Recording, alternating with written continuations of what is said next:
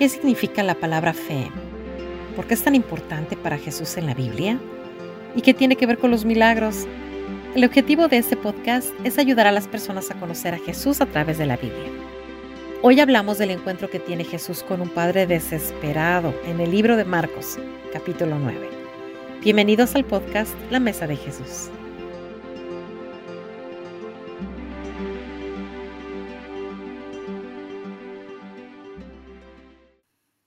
Hola a todos, bienvenidos al segundo episodio de La Mesa de Jesús.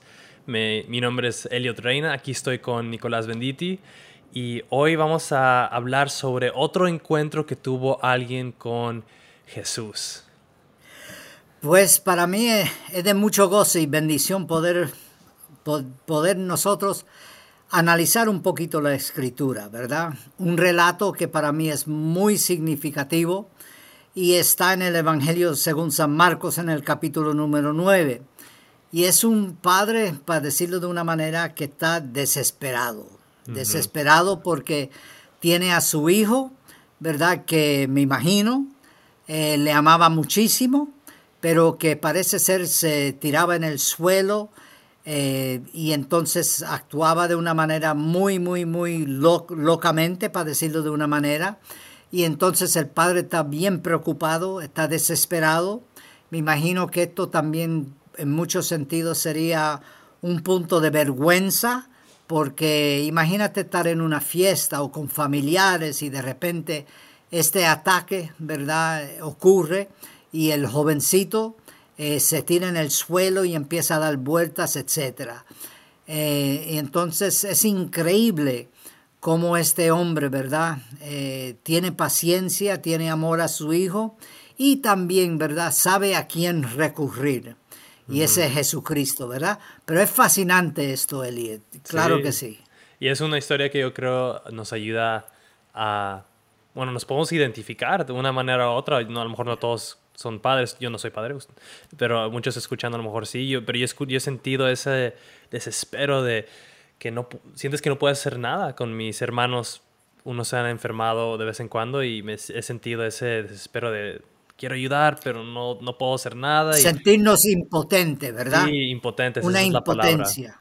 Sí. sí, Y él, aquí, pues vemos eso, vemos, pero hay muchas cosas en esa historia, ¿no? De, está obviamente el niño, tenemos a, a, todos que están ahí reunidos alrededor de Jesús, está, están los discípulos, la, la multitud, los escribas, eh, en eso también quería ahorita pedirte ayuda, este, en ayudarnos a entender qué son los escribas, porque yo siempre pensé, pues, ah, los religiosos o yo qué sé, pero no tenía una idea bien de qué eran. Entonces, no sé, ¿por dónde quieres empezar? ¿Con qué, ¿con qué parte de la pues historia? Mira, los escribas, eh, depende de la época, claro. En el día de Jesús eran una especie de abogados, eh, también eran una especie de personas muy educadas, ¿verdad? También eh, una de las cosas que ellos hacían, ¿verdad? Claro, escriba eh, significa que sabían escribir, ¿verdad? Entonces eran personas eh, bien educadas, pero también en el sentido, en el día de Jesús, eran, era una profesión, para decirlo de una manera, algunos de ellos igual también escribían las escrituras, también trabajaban para gobernantes. Eh, aún en el Antiguo Testamento notamos, ¿verdad? Que habían escribas en los días de los reyes y ellos también eran como una especie de, historiadores para los reyes y hacían un labor como un abogado también profesional. Eh, y entonces... Tenían eh, algún como un tipo de autoridad legal entonces, no solamente religioso. Sí, en muchos, eh, algunos de los textos eh, lo traducen como doctores de la ley, les llama como doctores de la ley. Sería como alguien que tuviese un doctorado hoy en día, ¿verdad? Entonces eh, eran gente muy profesional, obviamente al ser muy profesional, mucho estudio, y algunos de ellos, ¿verdad? Notamos aquí, ¿verdad? Son tan contra Jesús y luego en algunos evangelios también notamos como algunos de ellos se asociaron mucho con el poder religioso. Entonces, eh, y el poder eh, eh, político. Entonces había, como se dice, como se dice por ahí, ¿verdad? Ah, hay muchos, eh, en la viña, hay muchas muchas cosas en la viña del Señor, ¿verdad? Entonces, esto eran personas que dependiendo de quién, pero sí tenían un papel muy importante en cuanto a la ley y también la religión, ¿verdad? Sí, ok. Wow, pues eso eran como dices, doctorados, tenían educación, pero también tenían un poder y político, religioso. Entonces, ok, eso, eso, eso ayuda porque yo siempre nada más dije, ah, eran los, no sé, los, este, los religiosos nada más que les gustaban ser religiosos, pero no, eran gente con cierto nivel de autoridad y este, entonces eso, Y eran aliados, andaban mucho con los fariseos también, ¿verdad? Y dependiendo de los diferentes partidos religiosos del día de Jesús. Pero como dije, más que cualquier cosa, y muchos de ellos eran especie de como un secretario eh, profesional. Ya, ok. Pues muy bien, pues, entonces tenemos a estos que están aquí y obviamente están buscando en qué pueden, qué falla pueden encontrar en Jesús, en qué hace, ¿no? Jesús viene del monte y encuentra a los discípulos que le dicen, hey, este papá tiene su hijo, tiene un problema y no pudimos hacer nada, no lo pudimos este, sacar el, demonio, no pudimos sanarlo y este, aquí obviamente llega Jesús como el héroe de la historia siempre y este, y los, bueno, los corrige primero, les dice, a ustedes de poca fe, y Jesús va y, y sana al, al, niño. Este, pero lo padre también es como dijiste, que el padre aquí llega y dice, sí creo, pero ayuda a mi incredulidad. Y eso para mí es, bueno, para todos, yo creo que leen esa historia es, a ver, ¿cómo? ¿Cómo puedes ser los dos? ¿no? Siempre pensamos en fe como algo seguro y 100%, pero si es 99%, entonces no tienes fe. Pero aquí vemos un sí creo, pero también tengo mis dudas, tengo mis luchas y puede ser, puedes tener los dos en tensión, en conflicto a veces a la vez, ¿no? Es muy interesante eso. Y yo creo que es una especie de retrato aún de nosotros, y yo digo de mí mismo. Yo he tenido esos momentos de dudas, de inquietud, eh, donde yo le he dicho al Señor, pero Señor, ¿cómo puede ser? Etcétera, sea la situación que sea, ¿verdad? Y entonces yo creo que el Padre es muy honesto, muy transparente en todo esto, porque cuando Jesús le dice si solamente pudiese creer y le pregunta si él tiene fe, ¿verdad? Y él, la respuesta que da uno dice, espera, cuidado, ¿qué pasa aquí? ¿Cómo tiene fe? Y ayuda a mi incredulidad, ¿cómo puede ser? Y yo creo que, por ejemplo, eh, yo tuve un, un episodio en el 2009 eh, donde yo me encontraba en una situación muy alarmante, desesperado, eh, en donde en un periodo aproximadamente de 24 horas tuve una hemorragia donde perdí 70% eh, de mi sangre. Entonces, claro, me tuvieron que llevar a urgencia y estaba a punto de la muerte. Y entonces, esto fue el 14, si me recuerdo bien, el 14 de abril del 2000. 9. Eh, y entonces eh, me encontré en una situación desesperante, imagínense. Y entonces los médicos, tuve un cuidado médico excelente, pero los médicos no sabían exactamente lo que estaba ocurriendo. Me daban una transfusión de sangre, de repente tenía y la, misma sangre la perdía con la hemorragia. Mm. Entonces, dos días después llega la cirujana y me dice, mañana tenemos que operarle, porque si seguimos así, y claro, lo que me dijo no era lo que yo quería escuchar, mm. podía perder la vida, quedarme como un vegetal y tantas, las opciones no eran buenas. Claro, estamos hablando en lo natural. Y yo me recuerdo con mi esposa decirle a ella, mire, nosotros somos creyentes, somos cristianos, creemos en la oración, y permítanos 24 horas para que podamos nosotros orar. Y es curioso porque ella, luego descubrí que era creyente ella, pero ella dijo, me parece muy buena la idea. y generalmente los médicos eh, no dirían algo así, ¿verdad?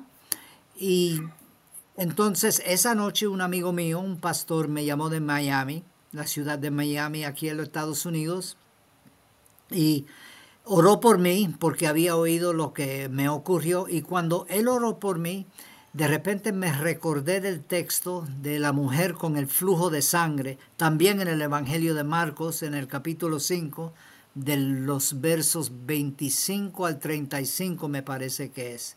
Y entonces empecé a leer el texto bíblico después de tener la conversación con mi amigo pastor y de repente cuando llego al verso 29 dice algo así, y la mujer tocó el manto de Jesús y inmediatamente cesó su enfermedad. Y yo dije, Señor, yo sé que tú hiciste esto para esta mujer. Señor, necesito un toque tuyo. Y inmediatamente eh, después de eso me dormí. A las seis de la madrugada llegó otra vez la cirujana con todo el equipo médico. Mi esposa estaba en el cuarto y de repente llega y me dice, no sabemos lo que ha pasado, pero usted está totalmente normal. Ahora, eso fue una oportunidad que yo pude hablarle a ellos del Señor. Pero digo esto porque otra vez, sí, yo creía, pero como el Padre ayuda mi incredulidad y como Dios respondió. Es importante entender, y esto yo tengo todos los datos médicos y los papeles, ¿verdad? No es un invento de un loco, sino es algo que ocurrió en mi vida personal. Y digo esto porque creo que es importante que nosotros, igual que este Padre, clamemos a Dios. Dios tiene la respuesta. Y hay algunas veces que alguien puede decir, sí, yo intenté, pero falleció alguien o Señor no me contestó. Yo siempre digo, cuando me han preguntado sobre lo que me ocurrió a mí, yo siempre digo, de cualquier manera, si el Señor no me hubiese sanado, yo estaría con Él y gané también. Entonces no somos víctimas de este mundo, sino todo lo opuesto. Y el, Padre aquí notamos, aunque desesperadamente clama a Jesús, pero Jesús lo importante de, de entender es que Jesús estaba con él, le dio consuelo y al final sabemos, ¿verdad? El niño fue sanado. Así es. Wow. No, qué, qué increíble historia que no solamente aquí, ¿no? Pero también vemos que aún hoy hay un, hoy en día Dios hace milagros, Dios hace cosas que no entendemos, que a veces, como dices, puede que no sale como nosotros queremos o en el tiempo que nosotros queremos, pero Dios es bueno, ¿no? Que va más allá de nuestro entendimiento. Una cosa que no sé si... Y Él lo ve todo. Él lo ve todo y lo sabe todo. Y entonces si creemos que Dios es bueno, Él tiene lo mejor para nosotros. Eh, él no está limitado por... Exactamente. Él no está limitado por el tiempo, sino todo lo opuesto. Y Él quiere lo mejor para sus hijos, eso lo sabemos. Pero nos cuesta, y claro, son momentos de prueba. Son momentos de prueba para nosotros. Eh, yo me imagino tú también tienes pruebas o has tenido pruebas. Cuéntanos un poquito, Elliot, pues sobre cualquiera de ellas. No he tenido nada tan, tan grave como el de usted, pero este, um, o sea, uno que se me ocurre ahorita fue que, um, por ejemplo, mi hermano estaba enfermo y tenía uh, fiebre y estaban, me acuerdo era muy noche y estaban mis papás um, decidiendo lo íbamos al hospital o no y estaba muy mal y me salí al patio yo y me, y me puse a orar y estaba yo me, me sentía impotente como decíamos enojado y preocupado por mi hermano entonces estaba orando y, y me acuerdo las lágrimas y yo ay señor ayuda y volví a entrar a la casa y dije ¿qué, qué decidieron? ¿lo van a ir al hospital o no? y dijeron no se le fue de repente de la nada se le fue y y, pude ver la mano de Dios en eso, ¿no? Pero también he, tenido tiempos en mi vida donde estoy orando por sabiduría en alguna decisión, como qué voy a estudiar o a dónde voy a vivir y, este, y a veces son meses o años de, orar y no tener respuesta, pero esos tiempos ya después me doy cuenta de que me acercaron más a Dios de una manera, puede tener una relación más íntima con Él porque me, me di cuenta que lo necesitaba desesperadamente como este padre, ¿no? No, no, no estoy descansando en mis fuerzas o en algún este, médico en tu situación o algún otro este, poder, sino que me doy cuenta que nada de eso es suficiente que necesito de Dios. Tristemente Exactamente. no lo hago todos los días. Todos los días deberíamos estar así igual de conscientes de que lo necesitamos, pero a veces es más fácil descansar en, no, pues mi propia voluntad o que yo me la sé de todas, yo soy bien chispa y, y este, yo creo que el, el, lo que es lo que yo veo de esa historia, un padre desesperado, así deberíamos estar desesperados por Dios y por Jesús todos los días, en cada momento, ¿no? Pero algo, tú tocaste algo muy interesante. Y es curioso. Sí. No, no, no, continúa, Elliot, sí. Iba a decir, este, tocaste algo muy interesante de, um, de que a veces no, no tenemos el resultado que queremos, ¿no? Pero eso ya, si, si confiamos en Dios, confiamos de que Él es bueno, como dices, pase lo que pase, ¿no? Esas son buenas historias con buenos, um, con buen final, ¿no? Pero estoy seguro de que varios que han dicho, pues yo no, así no fue para mí, yo, yo viví esta cosa mala y yo igual he vivido varias que no, sentí que Dios no respondió a mi oración o así, pero este, ¿cómo tú podrías definir la fe? ¿Qué es entonces la fe? Si es la fe es algo que trae ese resultado bueno o este, um, um, no sé, ¿cómo lo definiría usted? Wow, esa es una muy buena pregunta, Elliot. Eh, eh, vamos a ponerlo así. La fe, hay veces personas que divorcian la fe de la realidad. Eh, déjame explicar eso un poquito. Cuando hablamos de fe, ¿verdad? No es algo en el, en el espacio, algo vago, sino la fe es una confianza, pero una confianza con certeza en Dios. Claro, uno puede tener fe en muchas cosas. Por ejemplo, yo, hay un puente, yo estoy manejando el carro. De repente hay un puente y estoy manejando y tú estás al lado mío, para decirlo de una manera. Y me preguntas, eh, ¿quién hizo el puente? Yo no sé quién hizo el puente. Entonces yo muestro mi fe al cruzar, aunque no sé quién es el, el arquitecto, pero muestro mi fe a través de cruzar el puente. Ahora, si yo me quedo ahí y no cruzo el puente, yo digo, no, yo tengo fe, Elliot.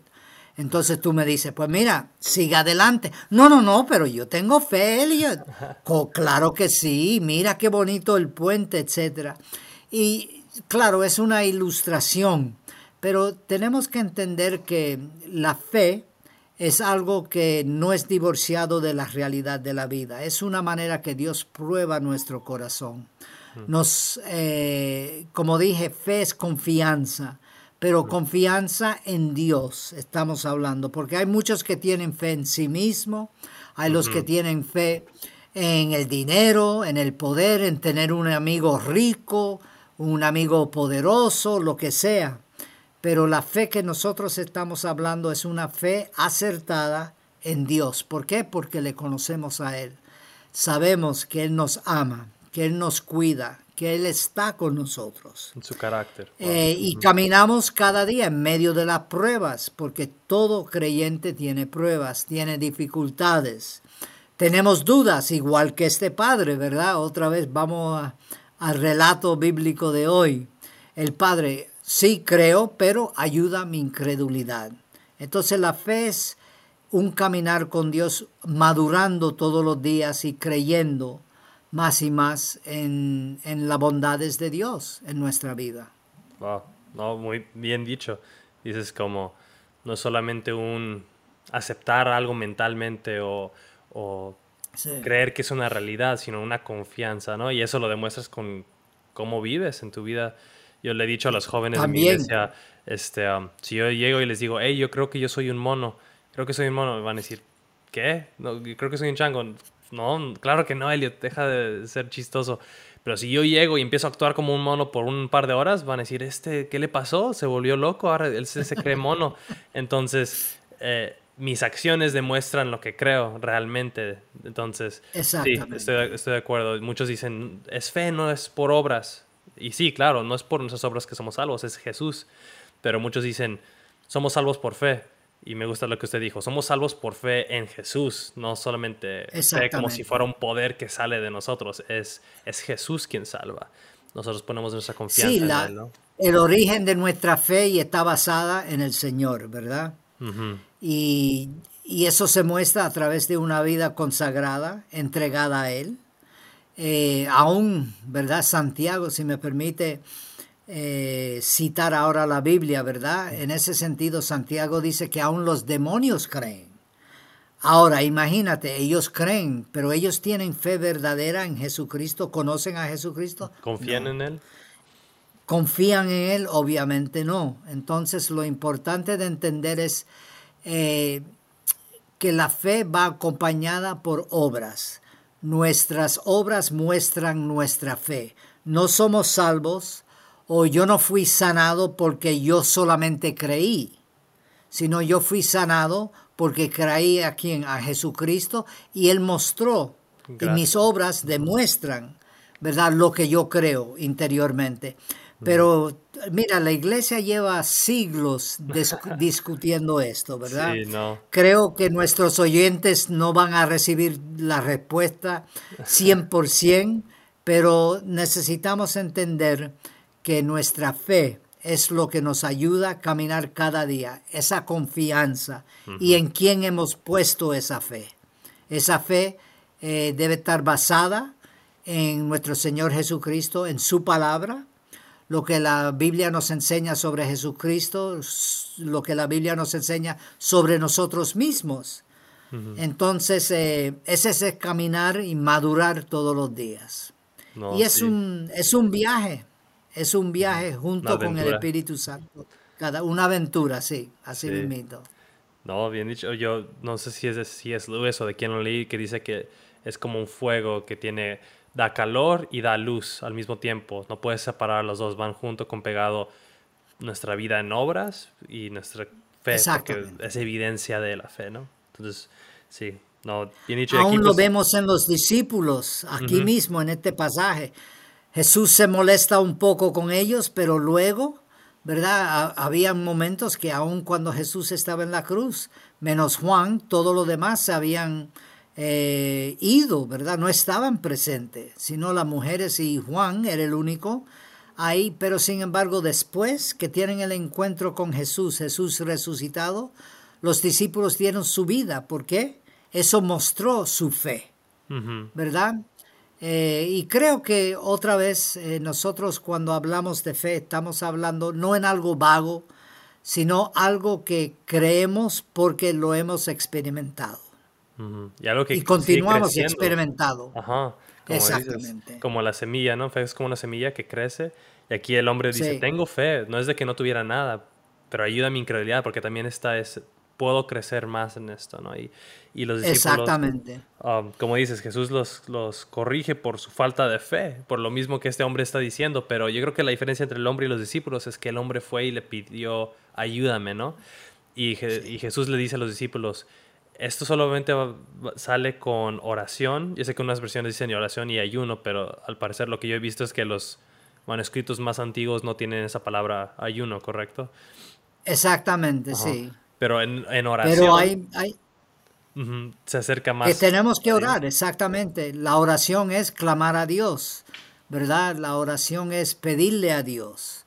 Eh, y otra vez, Dios es un Dios bueno. Y Dios contesta a su manera, si me permite decir eso, ¿verdad?